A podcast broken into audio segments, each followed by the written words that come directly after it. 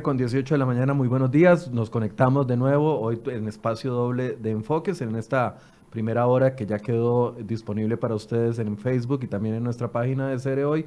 Eh, analizamos algunos de los aspectos a los que llevaron las conclusiones del Estado de la Nación y ahora queremos hablar específicamente con el Estado de la Nación sobre eh, la investigación que se realizó y estos principales hallazgos y para eso nos acompaña Pamela Jiménez, investigadora del Estado de la Nación, que ya había estado participando con nosotros en alguna otra oportunidad con el Estado de la Educación. Pamela, buenos días, gracias por estar acá. Buenos días, muchísimas gracias por la invitación. Pronóstico reservado, ¿qué significa eso? Bueno, eh, para plantear un poco el panorama, lo que planteamos para este año es que la coyuntura que enfrenta Costa Rica actualmente es una coyuntura crítica. Em, que se explica por un deterioro en los principales indicadores de desarrollo económico y desarrollo social, y que lo que hagamos como país en estos próximos meses va a ser, o no hagamos, va a ser determinante para el futuro de Costa Rica, el futuro inmediato y en el largo plazo. ¿Por qué planteamos reservado? Porque decir, no podemos decir cómo vamos a ir, cómo vamos a seguir caminando. Es como cuando le dicen a un paciente, el pronóstico es reservado, no sabemos, es incierto la, salud del paciente. Ah, como puedes estar mejor en seis meses, puedes estar peor. Exacto, entonces a eso es lo que nos referimos con un pronóstico reservado. Eh, es una situación bastante complicada, especialmente eh, para el sistema político y la ciudadanía de cómo evitar que el país enfrente pueda evitar una crisis y cómo podamos corregir el rumbo. Eh, especialmente sabiendo que una de las advertencias que teníamos en el Estado de la Nación desde hace varias ediciones, que era que veníamos diciendo eh, hay un deterioro, pueden generarse eh, rezagos, ya vemos deterioros en los indicadores sociales y en el desarrollo económico. Y entonces las acciones que implementemos de forma inmediata van a ser fundamentales, o lo que no hagamos, que también no hacer nada es una acción por sí misma. Y entonces un poco eso es lo que planteamos.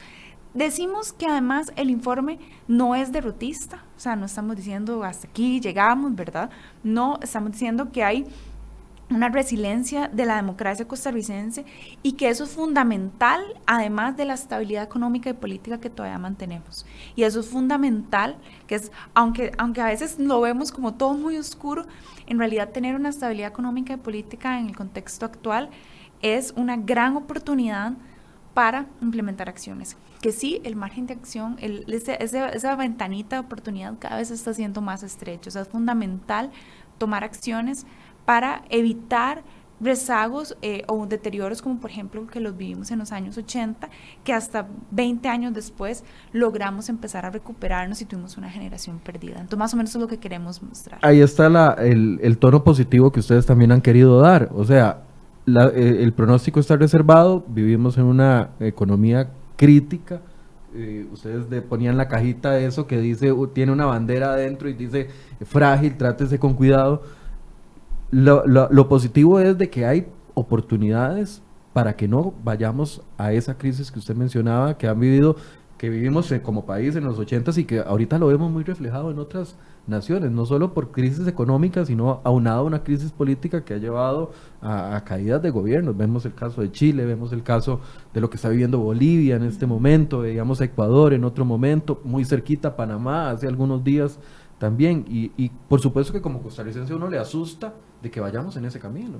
Sí, eh, la imagen que planteamos en nuestra portada que se ha vuelto como un icono de lo que, y, realmente no es algo que, que, lo pensamos de forma, no, o sea, es algo que realmente discutimos cuál va a ser nuestra portada y todo un proceso de discusión interna. Que no es que se les ocurre poner ahí la cajita y o Sea, nos sentamos, pensamos, decimos, bueno, esto es lo que yo encontré en materia económica, esto en materia social, política ambiental, estos son los nuevos hallazgos, qué mensaje queremos transmitir.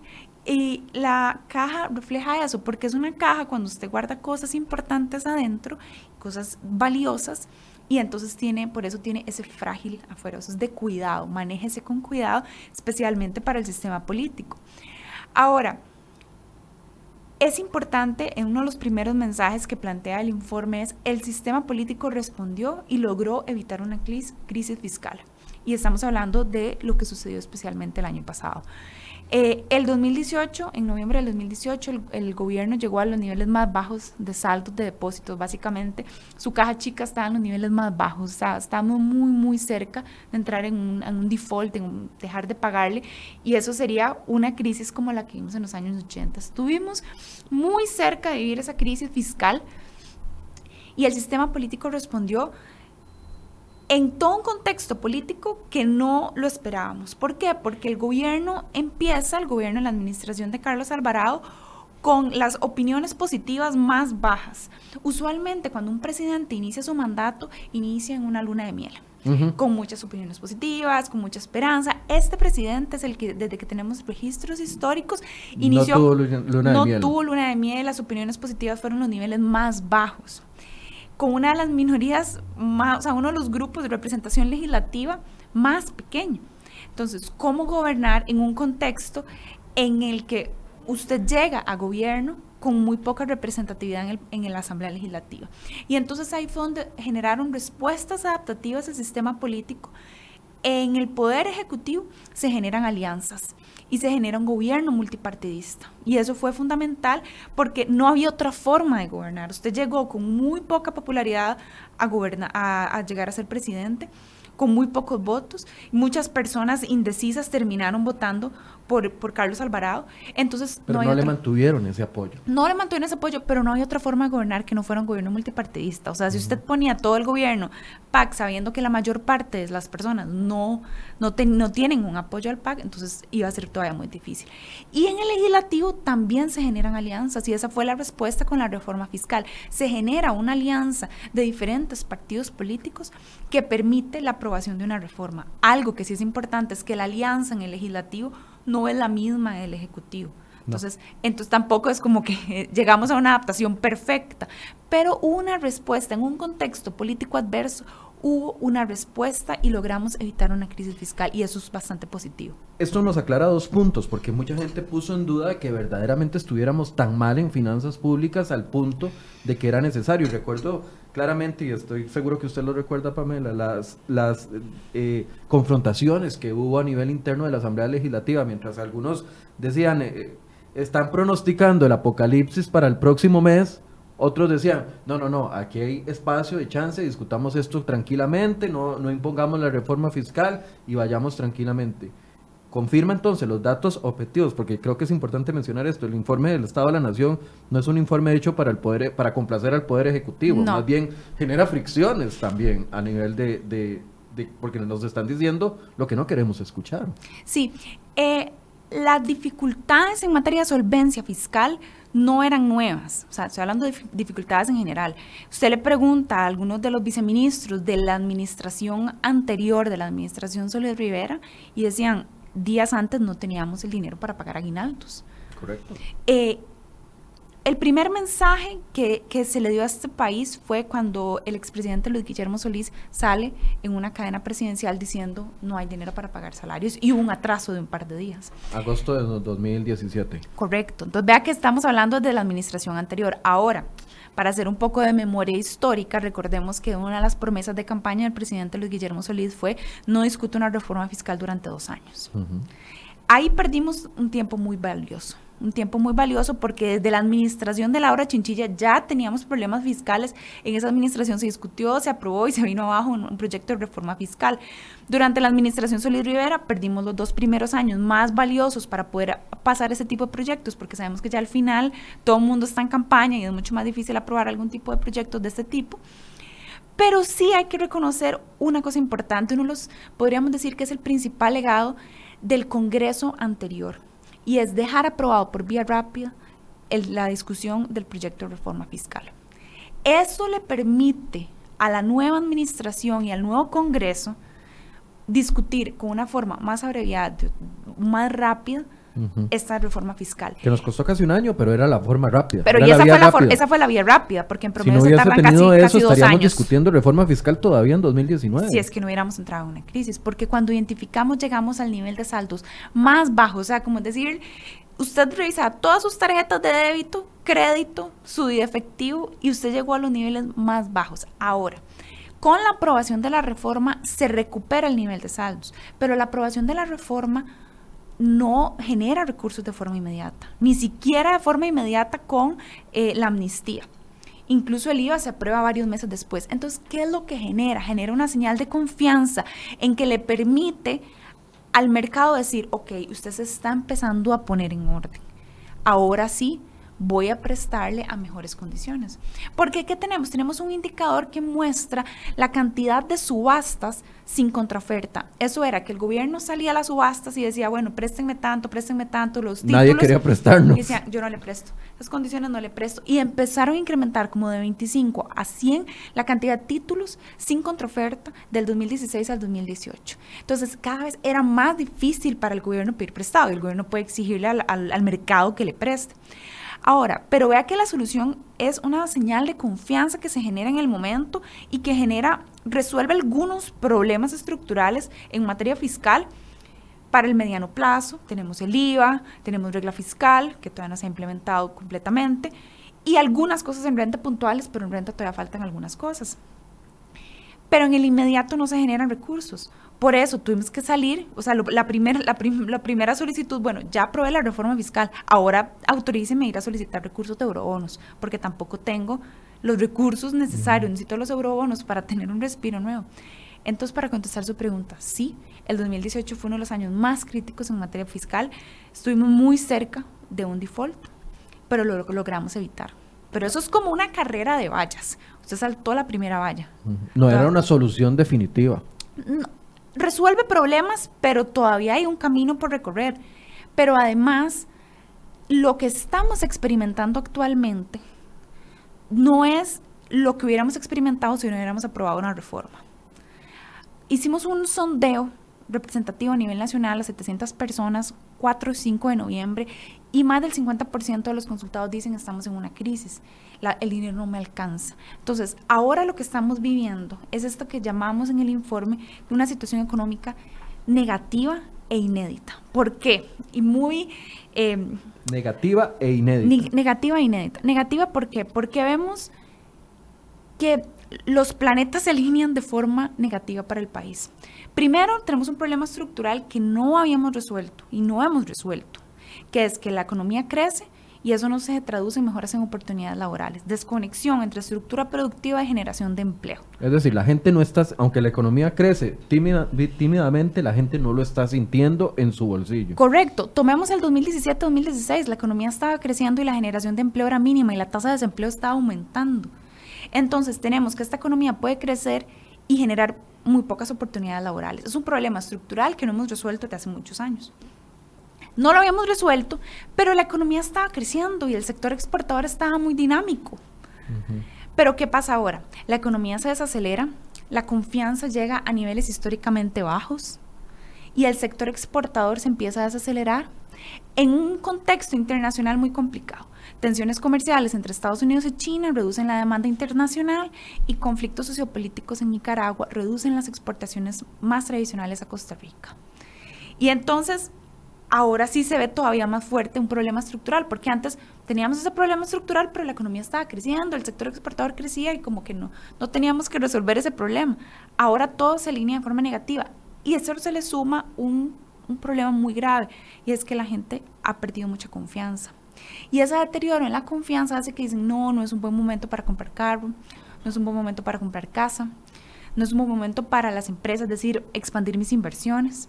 Y entonces, si los hogares consumen menos, las empresas venden menos, y las empresas venden menos, contratan menos personal, y ese personal entonces va a consumir menos y se vuelve un círculo vicioso. Entonces aquí decimos, no es reactivar la economía por reactivarla. No hay un botón que diga reactivación económica. Que, creo que la gente está un poco cansada del tema, del término reactivación económica. Porque Todo el no mundo una habla, respuesta. pero es que no la vemos. Correcto. Y entonces nosotros decimos, no es reactivar por reactivar. Empecemos a trabajar en una política de fomento productivo con enfoque sectorial y regional que no hemos implementado, que permita mejorar los y aumentar los encadenamientos productivos. Y ahora sí, que si la economía crece, eso se genere en que un mayor crecimiento para las empresas nacionales y una mayor generación de oportunidades laborales. Y a eso súmele crecimiento económico. Pero entonces, la política que usted tenga para crecimiento económico muy probablemente no le va a generar más empleo. Entonces necesita también una política de empleo y otra política para fomentar sectores más tradicionales dedicados al mercado interno porque no estamos hablando de las zonas francas. Las zonas francas crecen a tasas superiores al 10% en promedio. Es Costa Rica completamente. Yo siempre les pongo, es como una dimensión paralela. Y alguien me decía, un día de estos me decía una persona que le estaba presentando este tema, me decía, pero es que yo veo que las zonas francas es tanta gente y son un montón, un montón de personas. Y le digo yo, bueno, si usted vive en Heredia, va a pensar que todo, o vive en el, Coyol, usted dice probablemente la zona franca es enorme. Sálgase de ahí, vaya a Desamparados, vaya a Guanacaste, vaya a Punta, Arenas, por ejemplo. Es otra dimensión. Entonces, por eso decimos que es fundamental una política de fomento productivo con enfoque sectorial y enfoque regional, porque es fundamental mejorar las oportunidades laborales, porque eso es lo que más afecta a las personas. En promedio, en el 2018 hubo una reducción en el ingreso laboral de los ocupados.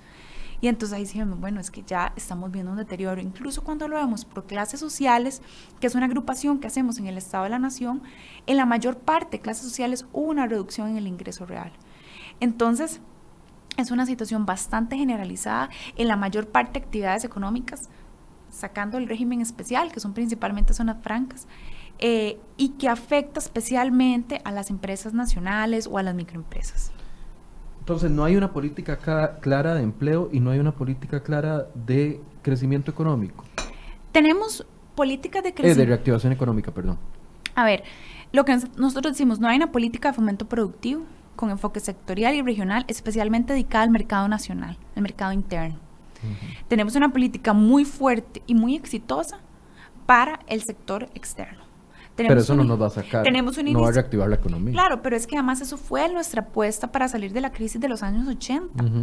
Tenemos COMEX, Procomer y SIND, instituciones líderes muy eficientes, saben hacer su trabajo, atracción de inversión extranjera directa, promoción del sector exportador, y que incluso ellas mismas han dicho, bueno, el propio sector exportador también tiene que hacer mejoras en Procomer, dicen, por ejemplo, piña. Somos de los principales proveedores de piña a nivel mundial, pero seguimos exportando piña. Mm. Y no es tan difícil exportar piña. Usted solo ocupa un país tropical y entonces ahora tenemos países tropicales que empiezan a exportar piña. horriblemente. Con mano de obra mucho más barata. Y entonces, ¿por qué no hacemos una transformación como lo hicimos con café? porque no empezamos a exportar mermeladas, empezar a exportar fruta congelada, por ejemplo, mayor valor agregado también en nuestras exportaciones, porque nosotros ya no exportamos café, nosotros exportamos un café premium, un café de marca, un café especializado que nos da un sobreprecio en el mercado. Entonces, ¿por qué no empezamos a hacer eso con piña? una producción además eh, con, más amigable con el ambiente, con menos consecuencias para el sector en materia ambiental. Entonces, también tenemos que dar ese salto, incluso en el propio sector exportador. Pero retomando el tema de la institucionalidad, tenemos una institucionalidad muy sólida para el sector externo, pero volvemos la mirada al sector interno y hay unas redes que hicimos. Tenemos MAC, tenemos MAKE, por ejemplo, y dibujamos todas las institucionalidades que están alrededor, un montón de organizaciones, y entonces es muy difícil para esa institucionalidad tener rectoría que el MEC tenga real rectoría sobre el sector productivo interno. Es muy difícil, porque también no fortalecimos esa institución y tiene una rectoría bastante débil. Y eso es algo que venimos diciendo desde hace más de cuatro ediciones en el Estado de la Nación. Hablemos del tema de los hogares, porque a mí me interesa ahondar en ese tema. usted hablaba de que analizaron todos los eh, sectores de la población, los de ingresos altos, los de ingresos medios, los de ingresos bajos, y han notado una reducción en los ingresos. Pero, y, apuntaban dos temas eh, importantes que yo quiero que usted nos eh, explique el contexto. El tema del desempleo y el tema del alto endeudamiento como unos eh, de las principales afectaciones en el ingreso de los hogares. ¿A qué? Explíquenos lo del tema del ingreso al hogar. Ok. lo que vemos es, primero que hace como un año más o menos estábamos diciendo hace como dos años que el desempleo estaba disminuyendo. Primero la disminución era muy pequeña, Pero también con la tasa de desempleo hay que tener mucho cuidado, porque depende del aumento en la fuerza laboral, que tantas más personas salgan a, buscar trabajo y que tantas no.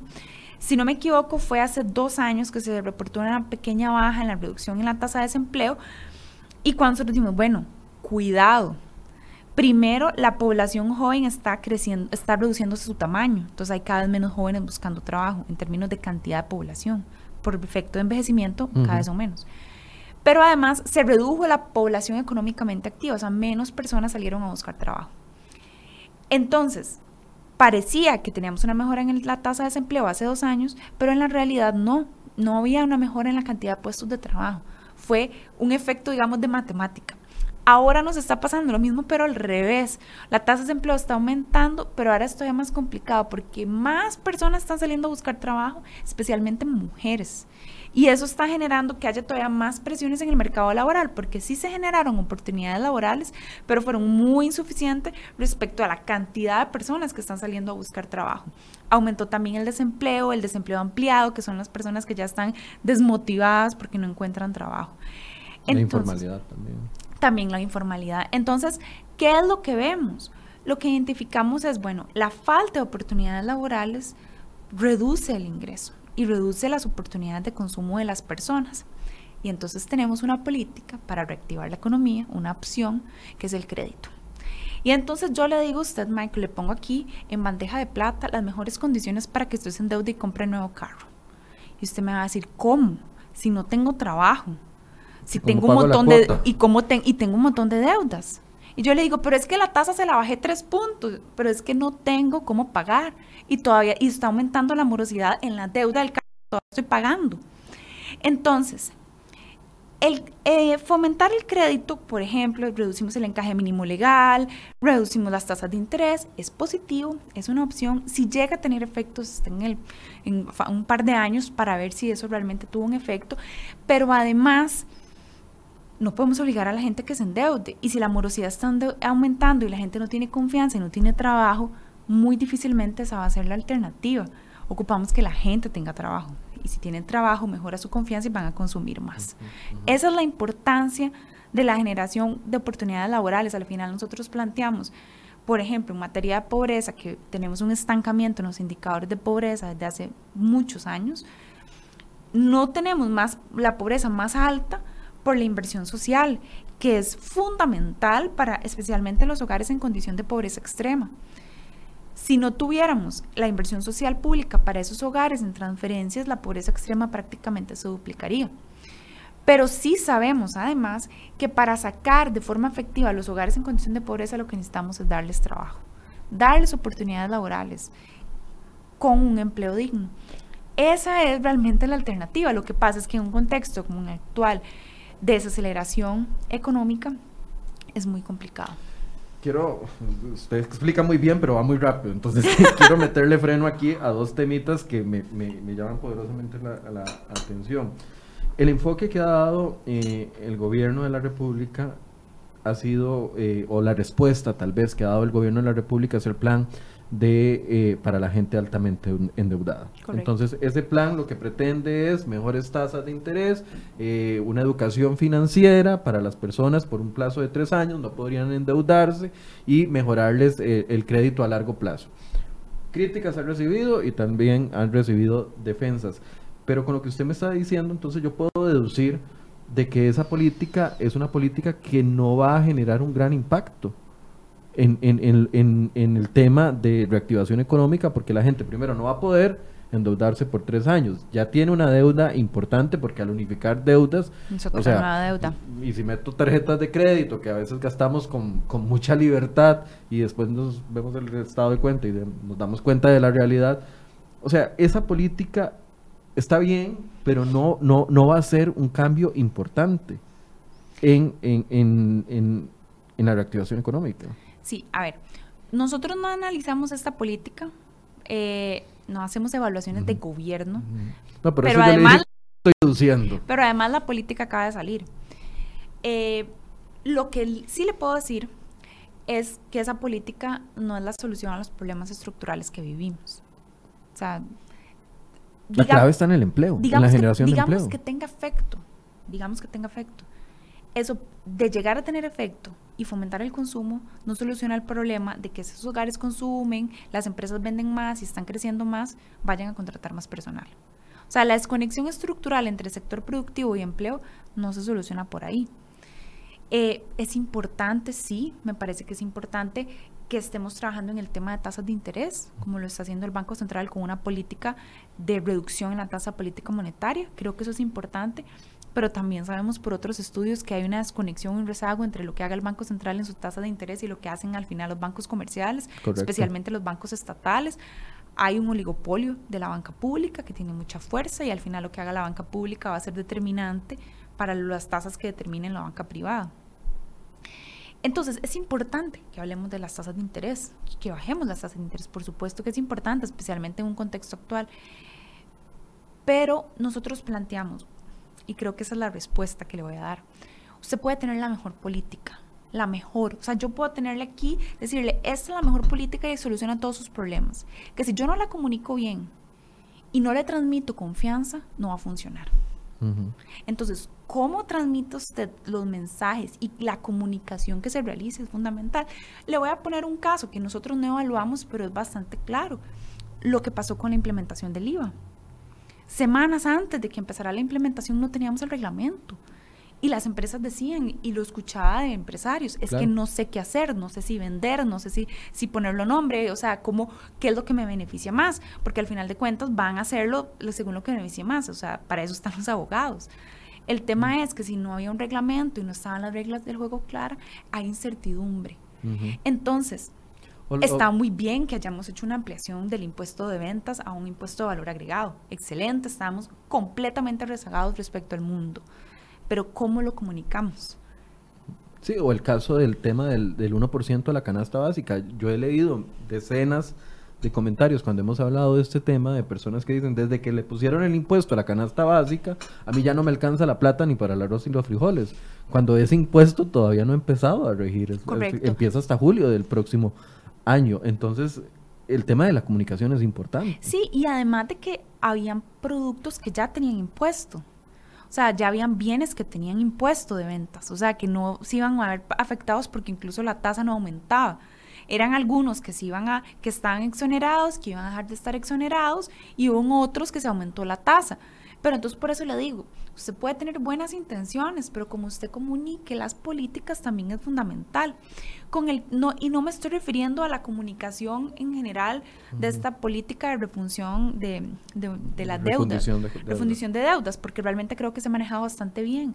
Lo que pasa es que si ya hay una una base de desconfianza muy fuerte. Sí, sí, sí, sí, sí, ¿Cómo manejarlo? O sea, cómo hacer que las personas mantengan la confianza. O sea, recordemos ahora, por ejemplo, estamos hablando de que hay una leve mejora en el crecimiento económico, que es una, una comparación interanual con, con, el año anterior, en septiembre del año anterior, pero el año anterior, en este momento, estábamos viendo una de las situaciones más críticas de confianza, de conflictividad social, con paro en el sector educación, eh, servicios de salud que estaban, siendo, que estaban cerrados. Entonces, ¿cómo devolvernos a los niveles de confianza que teníamos antes para que los hogares digan, sí, ahora puedo volver a consumir? Entonces, creo que no solo es la política, es también cómo se comunica y la confianza que se transmite a las personas. El otro punto en el que quería que ahondara, por favor, es en el tema de la fragilidad de la pobreza y de ese límite tan débil entre pobreza y pobreza extrema. Sí, si bien es cierto, eh, yo creo que los costarricenses conscientes eh, apoyamos las políticas sociales porque hemos sido criados con, con la visión de que estamos en un estado solidario y que lo que aportemos los que tenemos, gracias a Dios, trabajo en este momento, está beneficiando a otras personas. Pero celebrar eh, de una u otra forma el estancamiento en la pobreza eh, es un acto de mediocridad. O sea, no estamos logrando, no ahora, sino desde hace 20 años, reducir la pobreza en este país. Sí, a ver, hay dos formas de medir la pobreza. Está pobreza multidimensional y la pobreza por ingresos. Em, la que más se está utilizando en estos últimos años es la pobreza multidimensional, que es un indicador eh, con una visión más integral. Eh, al principio había mucha disparidad entre ambos indicadores, pero han, empezado a converger a un nivel muy similar. La pobreza por ingresos no ha cambiado, prácticamente se ha mantenido estancada alrededor del 20%. 20-21%. La pobreza multidimensional sí baja, pero cuando vemos entre los componentes que más explican la baja es, por ejemplo, aumentos en la cobertura de Internet, de acceso a Internet. Entonces, por supuesto que es importante el acceso tecnológico, pero las personas también ocupan comer. Entonces, ahora, ¿por qué no aumenta más en realidad? ¿Por qué no aumenta más la pobreza en un contexto tan crítico como el actual? Porque creo que más bien la celebración fue, no aumentó la pobreza y estamos muy mal en materia económica, pero la pobreza no aumentó, porque tenemos una base de inversión social fundamental, fundamental para eh, de transferencias, comedores escolares, redes de cuido, que son fundamentales para esos hogares que de otra forma no tendrían acceso a educación, no tendrían acceso, o sea, niños que su única comida prácticamente es la que comen en la escuela cuando están en el comedor escolar. Entonces, ¿cómo hacer para que la pobreza se reduzca más? Bueno, ya la inversión social en el contexto actual, digamos que ya tiene un tope, porque en una situación fiscal de que una deuda supera el 50% del PIB, cómo expandir. Sí, ¿dónde sacamos plata para dar más a la gente pobre? Incluso le digo, la inversión social pública creció en términos reales entre el 2017 y el 2018 que fue positivo. O sea, en un contexto como el actual fue positivo, pero cuando lo vemos por componentes, eh, no en todos creció. Creció más en pensiones del régimen, del régimen del IBM, por ejemplo, que es natural por el contexto de envejecimiento, pero hubo una contracción en el crecimiento de la inversión, por ejemplo, en educación general. Entonces, que es un sector, o sea, una transferencia que usualmente le llega a las personas de menores ingresos. Entonces, también, incluso aunque la inversión social crezca poca, tenemos que revisar a dónde estamos recortando y a dónde estamos aumentando. Porque podemos perjudicar, por ejemplo, a los niños que están actualmente en el sistema que cada vez tienen más complicaciones para entrar al sistema educativo. Eh, y eso es justamente fundamental para poder reducir la pobreza. Educación para tener acceso al mercado laboral y eso por eso no vemos reducciones significativas en, la tasa, en el indicador de pobreza. En el tema de seguridad también lo abordan. Sí, también hablamos el tema de homicidios, eh, que hay disparidad entre eh, entre las regiones del país. Tenemos en algunos cantones que los indicadores de homicidios se han triplicado, mientras que en otros se han mantenido eh, relativamente estables. Sí sabemos que en materia de homicidios ya en algunos eh, cantones en algunas regiones se considera ya una epidemia, o sea, está por encima de, lo que se establece, digamos, de lo que se recomienda internacionalmente. Eh, el año pasado habíamos hecho un estudio a profundidad en materia de homicidios y también habíamos identificado en que no en todas las regiones está con la misma intensidad. Encontramos en algunas regiones de la GAM en que la incidencia de los homicidios era muy alta y otras, por ejemplo, en la región Caribe. Mientras que, por ejemplo, el tema de narcotráfico era muchísimo más fuerte en las regiones eh, con las fronteras del país y por, un tema de conexión. Entonces también creo que hay un tema importante, porque usted también me decía, o sea, ¿qué hacer en este contexto? No tenemos finanzas, unas finanzas públicas eh, pues muy sanas. Hoy más que nunca tenemos información con muchísimo detalle para hacer política pública más informada, hacer más con menos recursos podemos saber en qué cantones están ocurriendo la mayor incidencia de homicidios, podemos saber en qué cantones son las presas con mayor, donde, donde los tramos de, duración son más altos. O por ejemplo, podemos saber con el, el CINERUBE cuáles son los niños con nombres y apellidos que, es el sistema de, de, Limas para... Correcto, es el sistema de beneficiarios de, Lina, de Limas. Hoy podemos saber con nombres y apellidos los niños que califican para estar en red de cuido, por ejemplo, y que no están siendo cubiertos. Y entonces tenemos información muy actualizada, con muchísimo detalle, para poder hacer política pública más informada. Ahora, si, nuestra, si nuestra fortaleza está en poderle llegar a las personas, porque mucho se ha criticado de que, y recuerdo decenas de notas periodistas que han salido con informes de que están llegando los recursos de asistencia social a la gente que no lo, lo necesita. Yo sé que el un esfuerzo en la mejora con el sistema, de hecho, para poder ver a quiénes está llegando la, ayuda social. Pero en un contexto económico donde no mejora sustancialmente, la economía, donde la deuda crece cada vez más, donde los intereses de la deuda nos consumen cada vez más los ingresos, está en riesgo esa, ese, ese sistema de, ayuda social que marca la diferencia en que seamos un país eh, que le está llegando a la gente, o sea, con un estancamiento en la pobreza, pero con un millón setecientos mil, entiendo, de personas eh, en, la línea de pobreza, independientemente de los dos eh, modelos que se utilicen para medirlo. O sea, hay un riesgo a que podamos deteriorarnos más en ese sentido por la crisis económica que estamos viviendo a corto plazo. Lo que planteamos en materia, por ejemplo, de beneficiarios es que si hay filtraciones, siempre han existido, es prácticamente imposible que no vayan a existir, se podrían reducir, pero no han aumentado el porcentaje de filtraciones en el tiempo, que eso es importante. O sea, es decir, gente que utiliza la ayuda social para pagarse el teléfono. Mm, no lo diría así, gente que no tiene los recursos para, o, que o más bien, personas que tienen el ingreso para pagar eh, la educación o pagar los, cuadernos y le estamos dando recursos. Ok, ok. okay.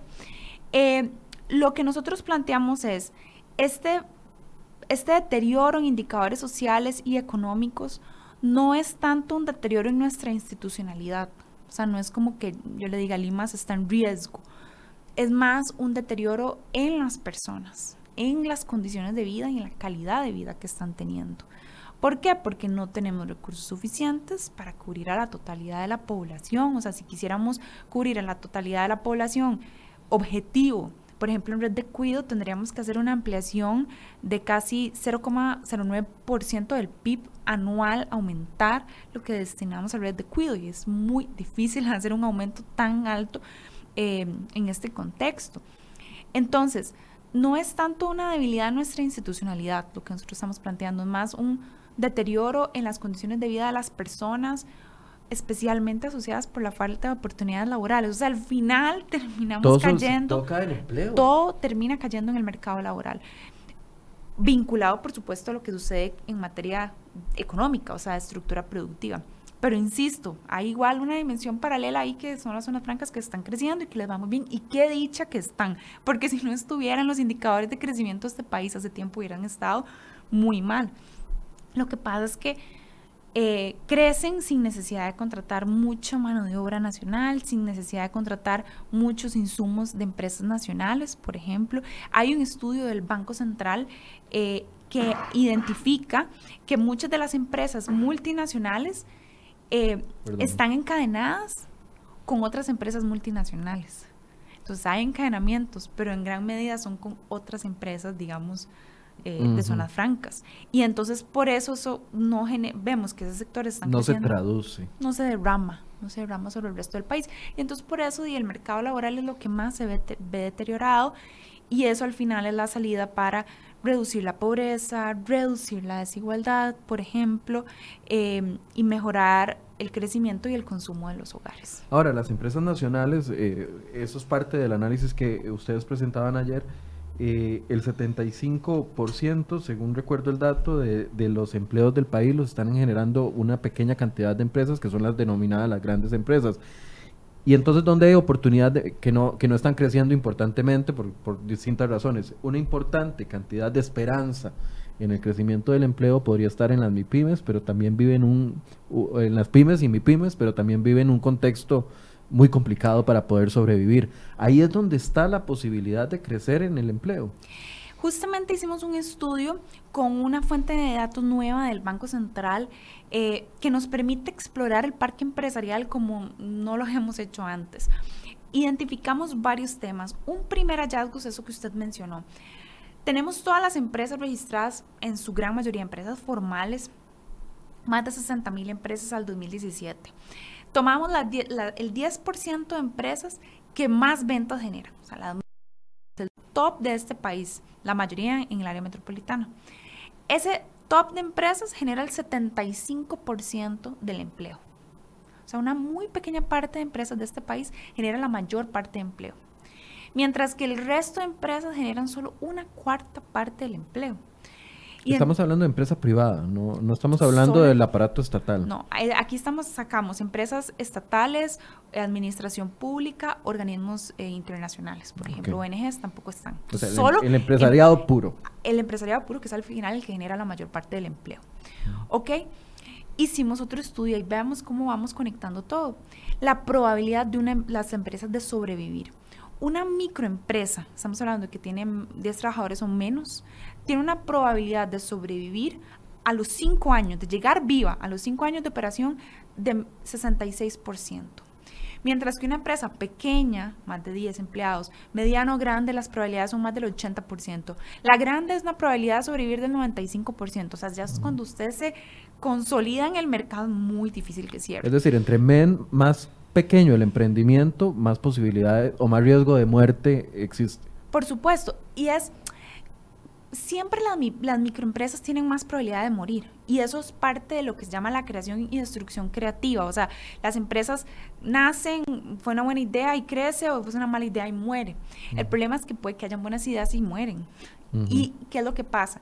Si la política pública le apuesta a que em, aumentemos el número de emprendimientos, bueno, es que te quedas sin trabajo, ponete un emprendimiento me quedé sin trabajo en emprendimiento y entonces la solución es el emprendimiento, eso no genera oportunidades laborales porque vemos que la mayoría de esos emprendimientos no dan el salto. Si como microempresa no logra dar el salto, las probabilidades de sobrevivir son muy bajas. Eh, y analizamos en un panel de empresas, de más de 20 mil empresas, del 2005 al 2017, de todas las empresas, considerando solo las que se mantuvieron vivas en el tiempo y sin considerar las nuevas ni las que mueren, el 88% de las microempresas siguieron siendo microempresas. O sea, la mayoría de empresas no crecen. Eso explica por Entonces no generan empleo. No se genera empleo. Entonces, la política pública no puede enfocarse en que aumentemos el número de emprendimientos y que el emprendimiento es la solución.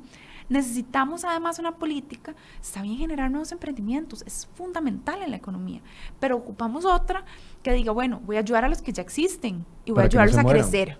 Pero no, ahora, tampoco es ayudar al que está destinado a morir, o sea, si tengo una idea malísima de emprendimiento, no, o sea, no debería poder apoyarla, pero si tengo una buena idea de emprendimiento y lo que necesito, por ejemplo, es que me enseñen a usar Internet para estar conectado y poder hacer ventas por Internet, por ejemplo, o que me expliquen cómo funciona el registro administrativo y eh, tributario o, inscribirme a SICOP. O sea, cómo, qué le falta a esa empresa, qué le puedo ayudar para que dé un salto de crecimiento. Entonces, una política que logre aumentar el crecimiento de las empresas que ya existen y eso no lo estamos viendo. Eh, me llama la atención eso porque existe de programas existen decenas de programas cada prácticamente cada banco público y privado tiene su programa de, apoyo a los emprendedores esta banca para el desarrollo existen un montón eh, recuerdo los los programas que tiene también eh, el COMEX junto con Procomer para fomentar y educar y, darle a la gente ideas de que su, si su empresa o su idea de emprendimiento eh, va a ser factible o no, le va a generar, etcétera, etcétera. En el INA existen programas, o sea, programas sobran, pero entonces el enfoque no está, no está llegando a esas empresas que, que, que les digan a tiempo, mira, antes de meterte en una deuda importante, esta idea no te va a funcionar. Yo no quiero mencionar ningún sector para que nadie se sienta afectado, pero si a mí se me ocurre mañana generar una empresa de vasos de agua, nadie me dice si esa es una buena idea de, de, negocio y si voy a lograrla sostener en el tiempo. Por ejemplo, le voy a poner un ejemplo, recuerdo unos fondos, eh, fondos no reembolsables, o sea, ni siquiera es una deuda, o sea, estoy dando recursos. El Estado da los recursos. ¿okay? Esto no era el Estado, esto los daba un organismo internacional. Y cuando yo le pregunté al responsable, yo para ver los indicadores me decía, vea, la mayoría están siendo, son empresas de subsistencia y muchas empresas ni siquiera están viviendo. Y yo, ¿y qué hacen? Y me decía, todos hacían unos aretes y todos eran iguales. Digo yo, ¿y por qué en lugar de darles esos recursos no invirtieron en enseñarles a generar un producto de mayor valor agregado? Ahora, hay institucionalidad muy buena pero que usualmente es para las empresas que ya están consolidadas, entonces también no necesariamente pueden llegar ahí todas.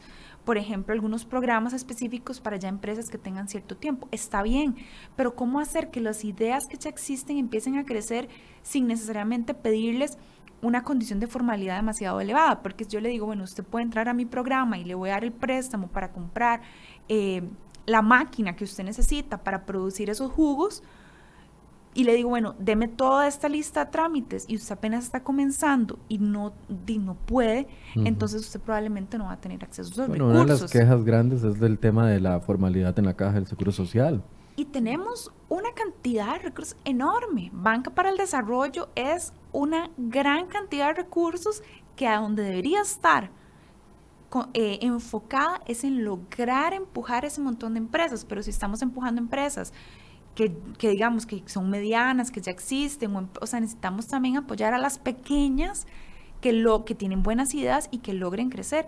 Y no siempre es mejoras en recursos o en capital. En algunas, en algunas ocasiones es, por ejemplo, de transferencia de conocimiento, de aprender algunas herramientas técnicas, que sí, al final todo, todo se traduce en cómo lo pago, pero podría en lugar de darle los recursos enseñarle esas estrategias, que por ejemplo en el INA creo que eso es algo que están comenzando a hacer. Pero entonces el problema además de generar empleo es que la generación de empleo está concentrada en muy pocas empresas, las microempresas son una alternativa, pero no generan una gran cantidad de empleo, es una muy, muy pequeña parte del empleo que se genera en este país. Para cerrar esta parte económica, porque me interesa también mucho hablar del análisis de la democracia que se, que se hizo y que realmente eh, deberíamos de ponerle atención como, como ciudadanos todos. Eh, para cerrar esto, hablábamos de dos grupos que se están viendo principalmente afectados con el ingreso y eran las mujeres y los jóvenes. Correcto. ¿Por qué? ¿Qué pasa con estas dos poblaciones? Eh, las mujeres históricamente son, eh, se, se, ven muy afectadas en el mercado laboral, tienen tasas de desempleo más altas, tasas de, de subempleo más altas enfrentan tres barreras de discriminación al ser contratadas, tienen una participación laboral más baja y tienen un ingreso laboral promedio más bajo a pesar de que tienen un mejor perfil educativo. Lo que estamos viendo ahora es algo interesante, estamos viendo un aumento en la participación laboral de las mujeres, creo que hay que esperar un poco más a ver qué es lo que pasa. Hay alguna literatura, pero creo que tenemos que ver, confirmar algunas de estas hipótesis que podrían estar saliendo a trabajar que antes no estaban trabajando y estaban, ahora pueden decir salir a trabajar porque la condición de su familia por necesidad. empeoró y podrían estar saliendo por necesidad. ¿Qué, ¿Qué, qué, es el problema de eso? El problema es que si la situación mejora, probablemente se van a volver a seguir cuidando a sus hijos, que eso es usualmente lo que están haciendo. Eh, y los jóvenes también enfrentan tasas de desempleo muchísimo más altas, pero también tienen un perfil en el mercado laboral distinto y lo habíamos analizado hace como dos ediciones el perfil de los millennials. Eh, están enfocados en un sector diferente, más relacionados al comercio, por ejemplo, una mayor proporción están trabajando en microempresas, que es un poco lo que estábamos hablando. Eh, y además, si el mercado también castiga, por decirlo, la falta de experiencia, entonces también los jóvenes fácilmente son despedidos. Sí sabemos que en condiciones críticas en materia económica, los primeros en ser despedidos son las personas de menor calificación educativa eh, y son los últimos en ser contratados cuando la economía se levanta. Entonces, también ocupamos una política. Lo que pasa además... ¿Esto tiene que ver con, con, la falta de oportunidades para educación? Eh, no necesariamente, o sea, no necesariamente porque también es un tema de experiencia. Lo que sí vemos con los jóvenes, hay un problema fundamental que creo que hemos, se nos ha ido como un poco del análisis, lo hemos sacado, que los jóvenes tengan una tasa de desempleo tan alta eh, o que estén trabajando en el sector informal, debería ser sumamente preocupante para este país. Porque significa que no están aportando a la seguridad social y que están desconectados del sistema de la seguridad social. Y es, son esa generación la que tiene que sostener fiscalmente a la generación de adultos mayores más grandes de la historia. Entonces, los adultos mayores y los adultos y los pollitos adultos mayores, los futuros personas adultas mayores, deberían estar súper preocupadas por el empleo joven. Porque nadie va a aportar para las pensiones que nosotros vamos a recibir. Por supuesto, porque además se nos olvida que es un régimen solidario, en que la plata que yo estoy aportando para mi seguridad social hoy no es que se guarde en una caja, se usa para financiar las pensiones de mi abuelo y, yo, y, yo, y yo espero, esto es un pacto generacional que hicimos implícitamente, yo espero que mis nietos paguen mi pensión en este esquema solidario, porque no es un régimen de capitalización, es un régimen solidario. Pasemos al tema de la democracia, porque, eh, a ver, no hay que quitar el ojo de lo que está sucediendo, ya lo, hablábamos al principio, de lo que está sucediendo en los países vecinos y más vecinos, eh, tema Nicaragua, tema Panamá, eh, tal vez Panamá con otro contexto económico distinto, pero tema Nicaragua que nos ha afectado y lo que estamos viendo de ejemplos en, en, en Sudamérica que está en llamas, o sea, en muchos sentidos. ¿Qué están descubriendo ustedes con respecto a la empatía, el amor, el cariño, el, el, abrazo que le damos los costarricenses al sistema democrático. ¿Será que tanta decepción nos está alejando de, ver las fortalezas que tenemos en una democracia que es ejemplo a, nivel, ayer decían ustedes, de, las últimas, no recuerdo cuántas elecciones, que nunca se han presentado ningún tema, tipo de, de problema o cuestionamiento o levanta, en, eh, no recuerdo cuántas eran las elecciones que ustedes dijeron, pero o sea, un país democrático históricamente que ya pensamos de que per se no lo vamos a perder, pero parece que el pensamiento se está migrando hacia otros sectores. Sí, Costa Rica se había, se había caracterizado, y voy a hablar en pasado, por un fuerte apoyo a la democracia. Y eso era como un escudo que teníamos. Hicimos una clasificación a partir de una investigación que hicimos con datos de la Universidad de Vanderbilt, eh, datos eh, de más de 40 años sobre el apoyo de la ciudadanía a la democracia. Es una base de datos de muchísimo valor y podemos identificar las actitudes de las personas hacia la democracia. Ahora, no es que le preguntamos a la persona, apoya la democracia, porque las personas no necesariamente saben qué es la democracia. Pero, por ejemplo... O ustedes no saben cuál es el concepto de democracia que tiene la Exacto, persona. pueden tener conceptos de democracia diferentes, pero entonces le preguntamos sobre si va a votar, apoyo a partidos políticos, o sea, son más, se miden más hacia las actitudes a la democracia. Entonces, medimos, eh, clasificamos a las personas eh, y tenemos el, ciudadano como que decimos el, ideal, el demócrata liberal. Son personas con alto apoyo a la democracia y con altos niveles de tolerancia hacia las diferencias. ¿Ok? Ese es el demócrata ideal. Costa Rica se ha caracterizado... Es decir, el que va, vota, ve que un gobierno, no necesariamente, porque ninguno lo hace, hace las cosas al 100%, apoya la institucionalidad. pero aún sigue creyendo que vía el sistema de votación, de elección popular, de las instituciones del Estado, entonces por ahí es el camino. Correcto. Ese es el demócrata ideal, el ciudadano ideal, ¿ok? Cuando vimos la crisis de los años 80, teníamos de los niveles de la ciudadanía más altos agrupados en, en demócratas liberales. Eso fue un escudo, eso fue como que nos pusimos una armadura porque estábamos viviendo una situación económica fuertísima que este país no se levantó. Y que la mayoría de, de, adultos ahorita no lo recordamos porque éramos muy niños. Correcto, pero por ejemplo, no nos levantamos como se levantó el pueblo en Chile o como se levantó el pueblo en Bolivia o como se, o sea, lo, lo que vemos en Nicaragua.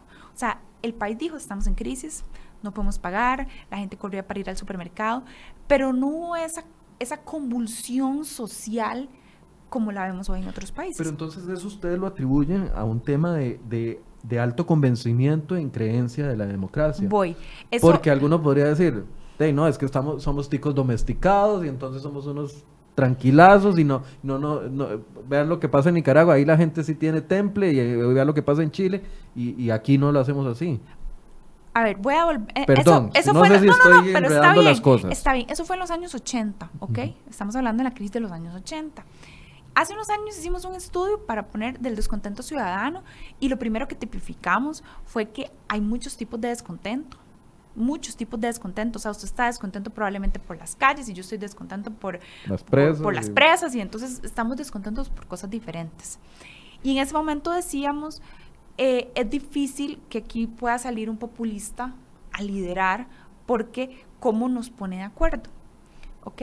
Ahora lo que tenemos es todavía mayor información, porque lo que sabemos hoy es que el porcentaje de, los, de las personas demócratas liberales se ha reducido significativamente en el tiempo, especialmente el apoyo a la democracia. ¿Y hacia dónde se fueron? No se fueron al grupo extremo, que son los autoritarios, que esos sí son los que apoyan un golpe, y o sea, no, el grupo autoritarios prácticamente no aumentó. Aumentó un grupo que está en una zona intermedia, ni chicha ni limonada, los ambivalentes, que no, ah, tienen menos apoyo a la democracia y menos tolerancia hacia las diferencias. ¿Cuál es el riesgo?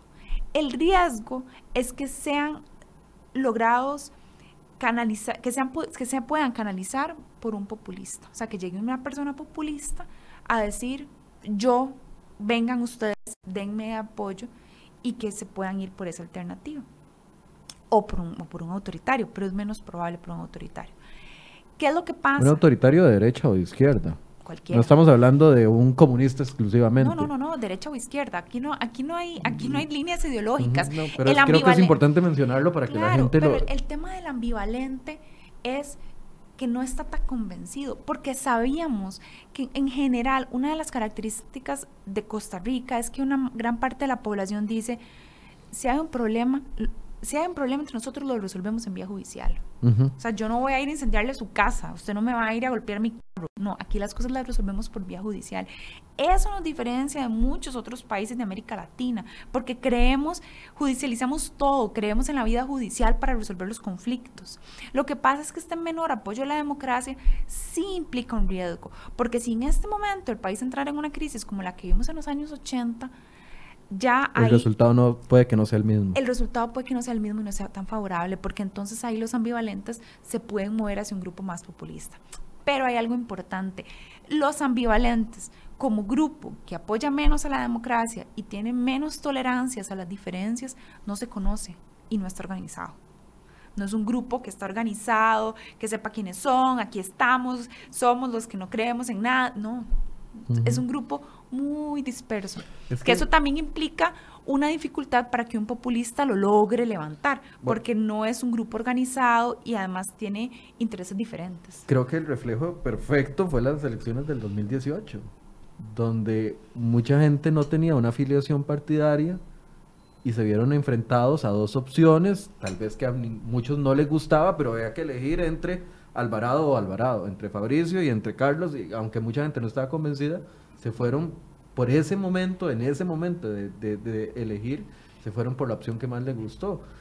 Tal vez muchas de las personas no es que no creen en la democracia, en, ese, en este caso particular, ahorita usted me, regaña con su opinión, pero no era que no creían, es que las opciones que habían, no e, había que escoger entre lo que no gustaba. Sí, a ver, hicimos un, para las elecciones anteriores hicimos un panel de, de personas y las seguimos en el tiempo. Eran creo que más o menos 600 personas y las seguimos en el tiempo. Y les íbamos preguntando cada, cada más o menos cada 15 días, cada mes, por quién iban a votar. Iniciamos y el grueso de, la, de los consultados decían, no sabemos. La mayoría eran grises, no estaban seguros. Pero entonces... Pero no necesariamente son ambivalentes no necesariamente son ambivalentes, pero puede que una parte esté ahí porque además es gente que no está casada con un partido político. La base liberacionista es pequeña, por ejemplo, pero se mantuvo en el tiempo. Es una base, una base fuerte, pero es una base pequeña. El PUSC no tenía en ese momento una base tan fuerte cuando lo analizamos para las elecciones anteriores. Al final, la mayor parte de la población se terminó decidiendo por, eh, por el PAC. Pero si vemos al inicio, el PAC no tenía una fuerza. ¿Quién le da las elecciones al PAC? La mayoría de indecisos. Pero además hay un fenómeno interesantísimo que le llaman, em, el coordinador de este tema le llaman los swingers, o sea, personas que iniciaron las elecciones y es, no es exclusivo de estas elecciones, lo vemos de las elecciones de Luis Guillermo Solís, las anteriores, que decían hoy convencidos, hoy voto por Frente Amplio, hoy voto por, voto, si usted me dice voto por Frente Amplio, le pregunto un mes después, voto por Movimiento Libertario.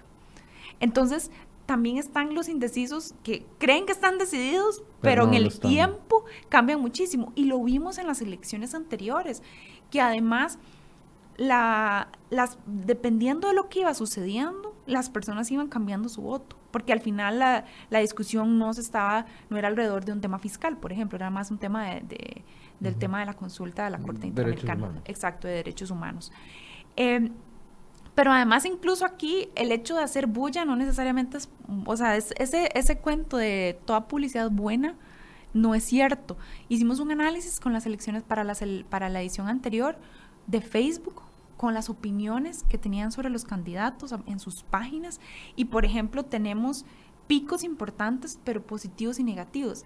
Carlos Alvarado, por ejemplo, se mantuvo bastante bajo en términos de cantidad, pero en el término neto era positivo.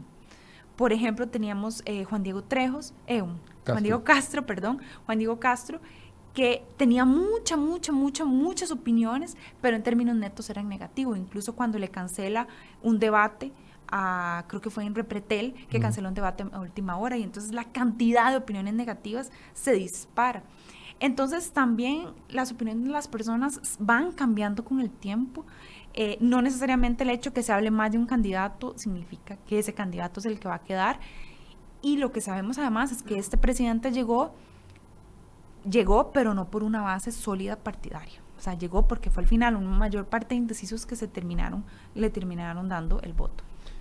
Eh, nos faltó espacio para el tema de las presas, pero quiero que haga una mención antes de concluir. Bueno, hicimos un análisis eh, con datos de Waze, con una alianza que hicimos con Waze y el MOP, que son los que tienen eh, el acceso, bueno, el MOP tiene el acceso aquí a la, base de datos, nos la facilitó a partir de más de 50 millones de registros en el 2018, hicimos un análisis de todas las presas. Eh, y hoy podemos saber a qué horas son las presas y en dónde se dan los mayores tiempos de espera. Tenemos, por ejemplo, en la tarde en dirección oeste-este, que las mayores presas se dan, por ejemplo, en la conexión entre la General Cañas y la circunvalación, que ahí los tiempos de espera en cada 100 metros pueden llegar hasta 9 minutos. Entonces, hoy con inteligencia de datos podemos hacer política para reducir el tema de presas mucho más informada. Y voy a hacer aquí un, un, un adelanto, también tal vez un adelanto, una aclaración insistiendo que el tema no es el tema de mejorar solamente la infraestructura, porque usted puede ver una fila de 50 carros y en cada carro una persona. El tema para mejorar la movilidad es el transporte público, mejorar el acceso al transporte público, la calidad del transporte público, para sacar a las personas de sus carros. Ahí estamos perdiendo calidad de vida, no solo tiempo. Correcto, ¿no? la pérdida de tiempo es pérdida de calidad de vida. Conclusión. En general, lo que planteamos muy relacionado al inicio, la situación del país es frágil, es delicada. Creo que es fundamental que el sistema político, la ciudadanía, las organizaciones civiles em, tomen más acción sobre lo que queremos que sea el país en las próximas décadas, porque lo que vayamos a hacer hoy va a ser fundamental.